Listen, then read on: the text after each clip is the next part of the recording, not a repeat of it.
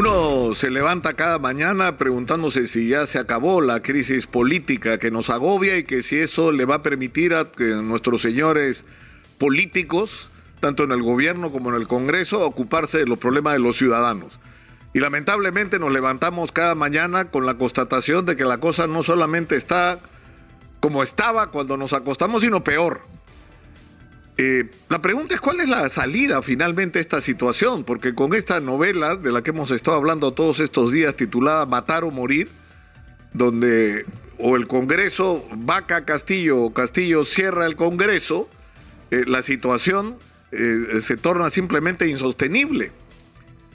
porque además hay un factor que ninguno de los dos toma en cuenta, que si la opinión de los ciudadanos fuera importante, para quienes toman las decisiones en este país, hace rato que se hubieran dado cuenta que el sentimiento mayoritario es que se vayan todos y que en el Perú haya nuevas elecciones con un mínimo de cambio a las reglas de juego que nos permita vacunarnos contra el tipo de gobierno que hemos tenido lamentablemente todos estos años, que han actuado de espaldas a los intereses de los ciudadanos, en mayor o menor grado, ¿no es cierto?, de corrupción o de evidencia de la corrupción, pero todos involucrados en la corrupción. Entonces, ¿cuál es la salida a esta situación que parece insostenible?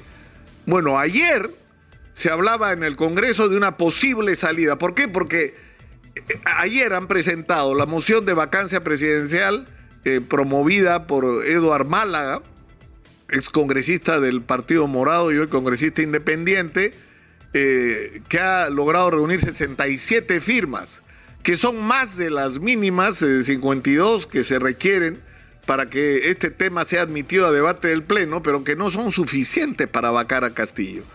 Porque se necesitan 87 firmas para que Castillo sea vacado y no tienen las 87 firmas porque hay congresistas que son, entiendo, la mayoría que simplemente no se quieren ir.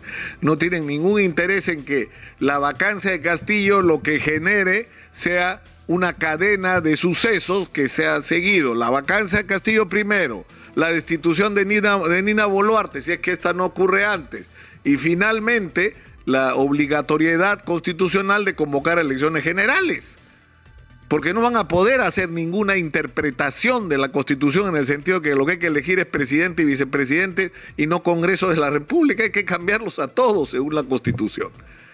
Entonces, no quieren pues eh, irse, quieren quedarse. Entonces a alguien se le ha ocurrido que la solución es así de simple. Y si le perdonamos la vida a Dina Boluarte, es decir, si nos olvidamos de este asunto del que sospechosamente se han olvidado durante meses. ¿Se acuerdan ustedes que en determinado momento Dina Boluarte era el centro de la atención porque había firmado documentos como presidenta del Club Apurímac y eso era simplemente una contradicción con sus limitaciones en el ejercicio de la vicepresidencia de la República? Bueno, está ahí congeladito. ¿Y por qué está congelado? Porque hay quienes piensan que de repente una salida para que se vaya Castillo y no se tengan que ir todos es que se quede Dina Boluarte. Que se quede Dina Boluarte es lo que están discutiendo ahora. Es decir, que Dina Boluarte les garantice un gobierno, eh, digamos, de transición o un gobierno de colaboración entre el Congreso y el Parlamento y un gabinete de anchísima y amplísima base que cuente con el respaldo de todos los sectores políticos. Dicen que desde Guido Bellido hasta Fuerza Popular. No estoy diciendo que Guido Bellido está de acuerdo con esto por si acaso, pero digamos, esos son los rumores que circulan sobre lo que se pretendería hacer. Es decir, que el Congreso se queda hasta el 2026 al precio de que permanezca también no Castillo, sino Dina Boluarte.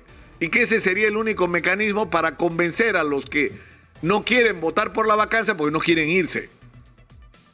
Si no, fíjense ustedes lo que ha pasado con el presupuesto de la República. Esta discusión vergonzosa que ha habido en el Congreso de la República, donde lo que está en debate es que están quitando fondos para atender emergencias, para atender la cantidad impresionante de agregados al presupuesto que se han hecho a solicitud de los congresistas para hacer obras en sus, en sus regiones eh, para meterse en el bolsillo a las poblaciones de sus regiones, pero por otro lado para hacer sus negocios también. Porque el gran negocio de ser congresista ya se ha demostrado es ese. Promover obras, ser lobista parlamentario, en el peor sentido de la palabra, y por supuesto comisionar por eso. Entonces, no tienen intención de irse. Y aparentemente esto es lo que están buscando como solución. Ahora la pregunta es esta.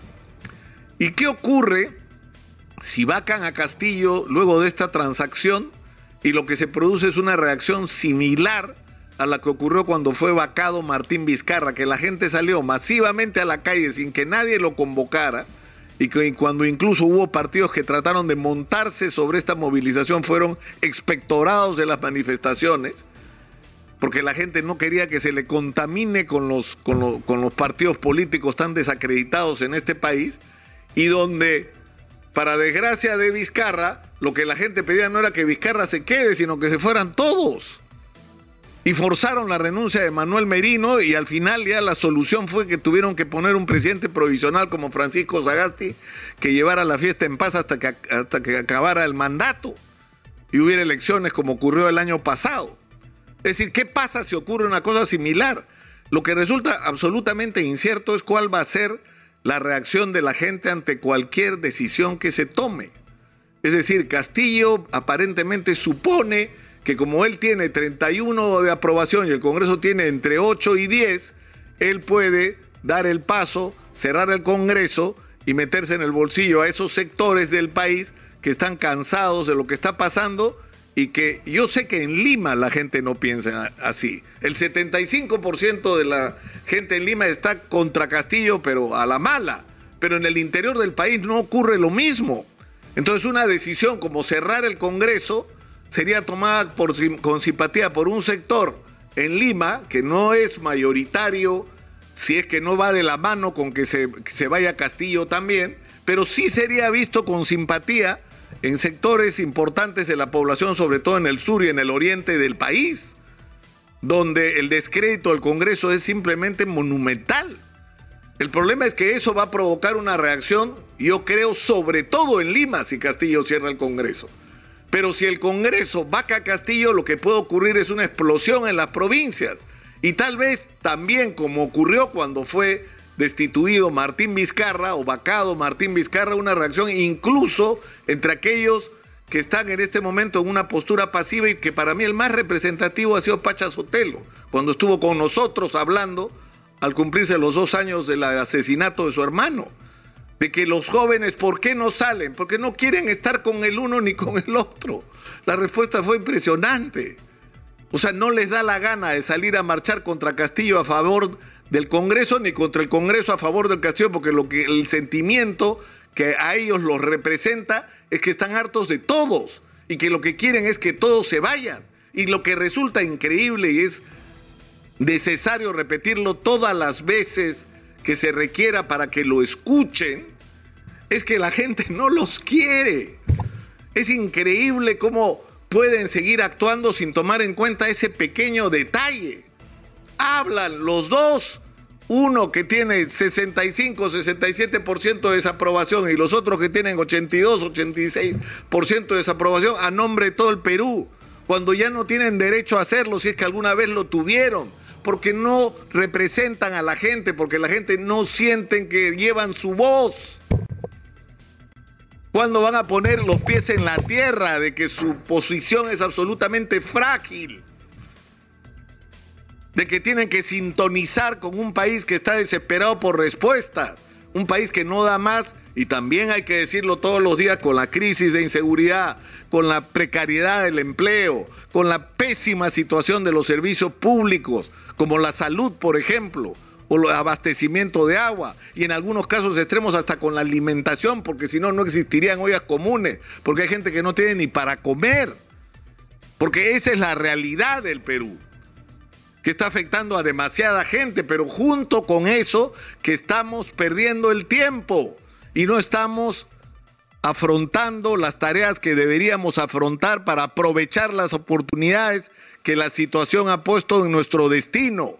El cobre, señores, tenemos el cobre y deberíamos estar discutiendo cómo diablos hacemos para sacarlo con el mayor provecho para el país, atrayendo la mayor cantidad de inversión extranjera y arreglando de una manera inteligente y de largo plazo los conflictos en las comunidades para que no haya conflictos sociales porque todos van a estar contentos con la manera como se explota el mineral y con la manera como todos se benefician de esta explotación. Esto puede significar no solo mejorar la caja fiscal, puede cambiarnos la vida a todos los peruanos, comenzando por los miembros de las comunidades campesinas de las zonas mineras que van a ser ricos. Sí, señor, ricos y bienvenidos esos ricos, porque van a permitir que el país se transforme.